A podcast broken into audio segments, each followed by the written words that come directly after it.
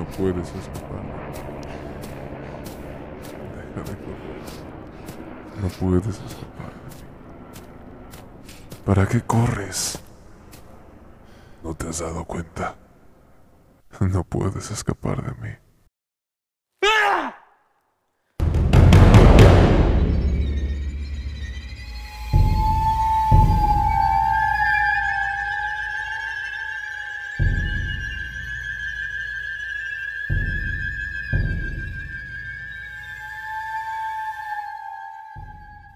Hola, mi nombre es Gerardo y te doy la bienvenida a un episodio más de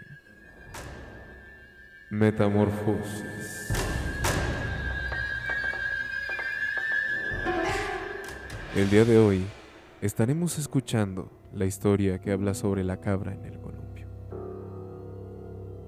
Es una historia que sin duda inquieta a cualquiera que la esté escuchando. Y sinceramente, el hecho de estarla escuchando, de estarla narrando, de estar haciendo esta historia, sí me puso los pelos de punta. Así que, como siempre se los digo, utilicen audífonos para poder tener la experiencia completa. Sin más que decir, disfruta del capítulo de esta semana.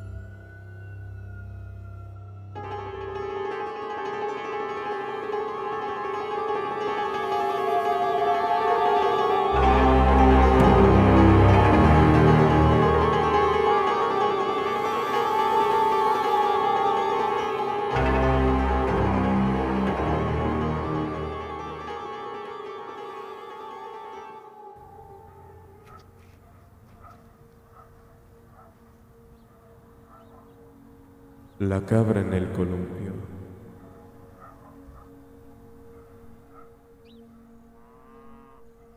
Hola, me llamo Aarón López, soy de Piedras Negras, Coahuila. Yo fui a un rancho de mi abuelo sobre la carretera Cuña. Llegamos un viernes a las 6 de la tarde y la idea era quedarnos hasta el domingo a las 8 de la noche. De inmediato cuando llegamos, lo primero que hicimos fue armar las casas de campaña. Aunque en el rancho teníamos todas las comodidades, la idea era dormir afuera como lo hacíamos de niños, mis siete primos y yo.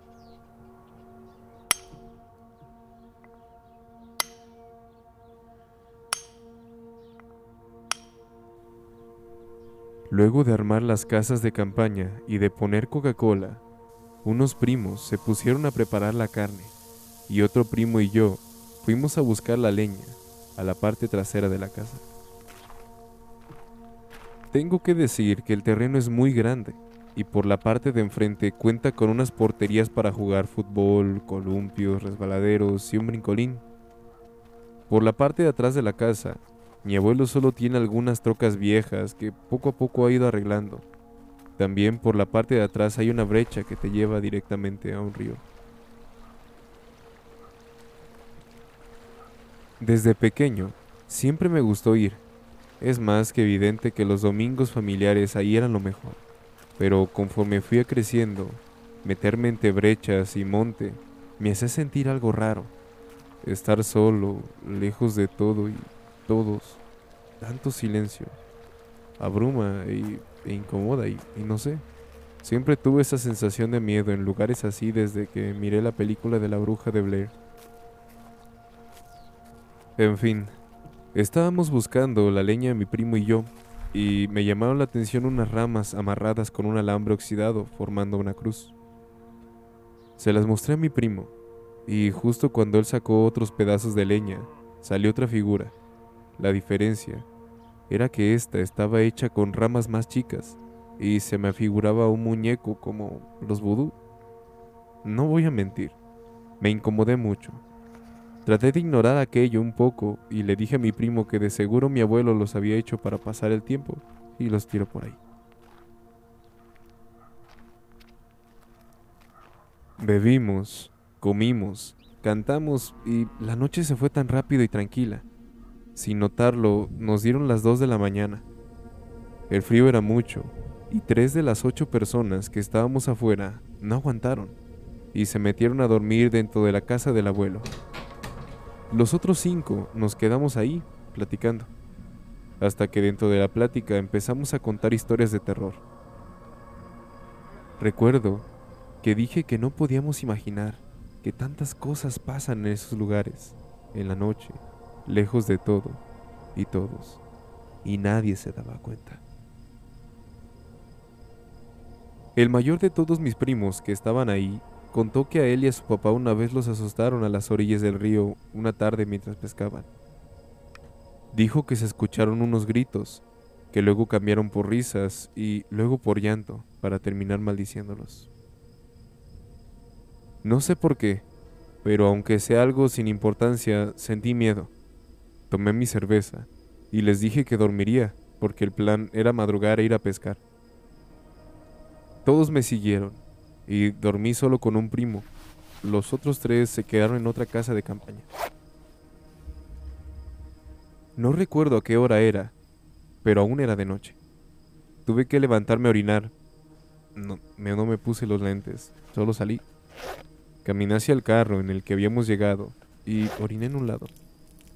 Se podían escuchar autos pasando por la carretera, vacas, gallos, cabras y ya saben, sonidos típicos de aquel lugar.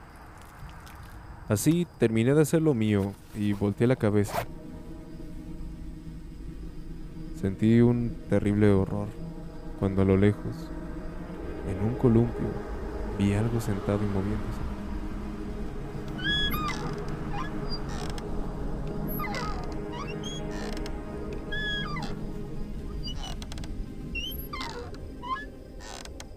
No sé por qué, pero quise imaginar que era uno de mis primos. No le di importancia, así que caminé y entré a la casa de campaña.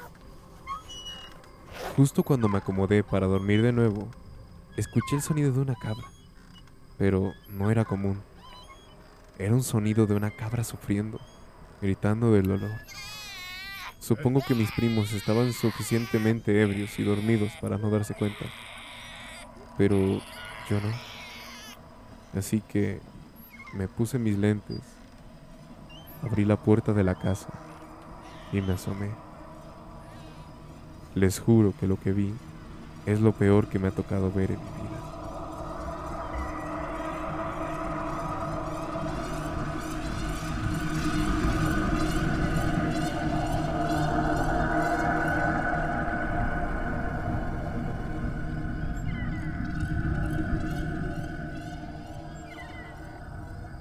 Estaba una cabra justo donde oriné. Tomé un cigarrillo y salí de la casa de campaña. La cabra comenzó a caminar, no hacia mí, sino rumbo al área de juegos. Al ser lo único que se movía, la vi y de la nada empezó a correr, haciendo sus ruidos de cabra. Para mi sorpresa, de la nada se levantó y corrió en dos patas. Se subió a un columpio y meciéndose empezó a gritar como si estuviera sufriendo. La vi y quedé en shock. Corrí y desperté a mi primo, mi compañero de casa. Los dos estábamos aquí atónitos, viendo a una cabra arriba de un columpio, ahora mientras se reía. Nunca nos miró. No volteaba a vernos, pero la luna brillaba tanto como para verla moviendo sus patas y sosteniéndose con las otras del columpio. No aguanté y vomité del miedo cuando vi que la cabra brincó del columpio y empezó a llorar de nuevo.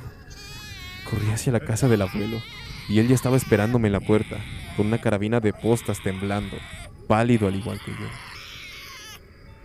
Fue cuando la voz llorosa y cortada dijo algo que me heló la sangre.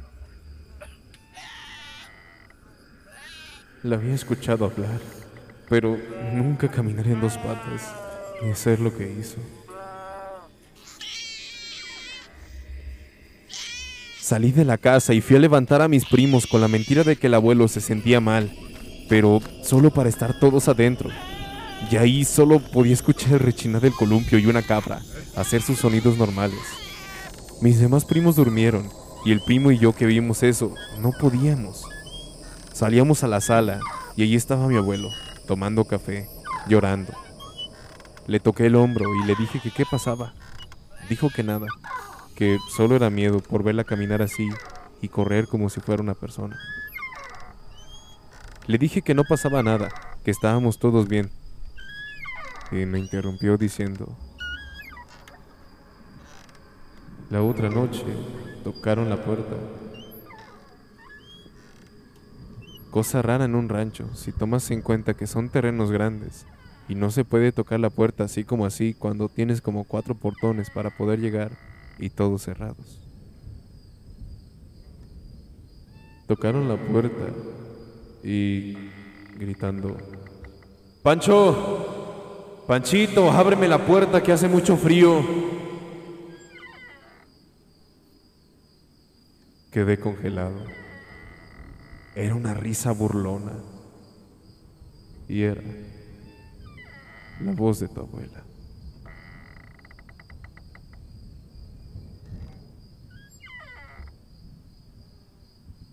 Mi abuela falleció en el 2011 y la verdad desde que sucedió eso no he vuelto a ir a ese lugar y ni pienso ir.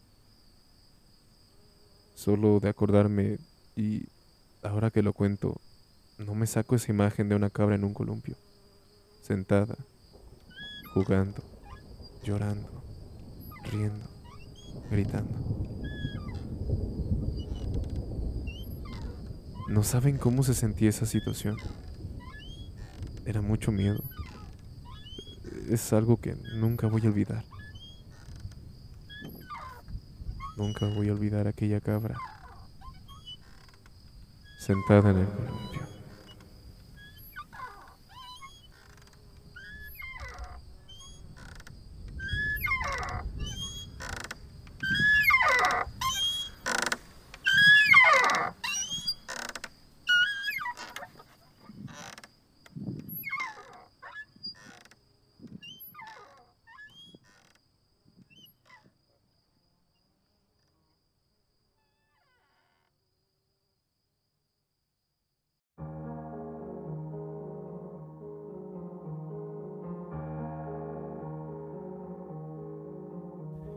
Y es así como termina el capítulo del día de hoy.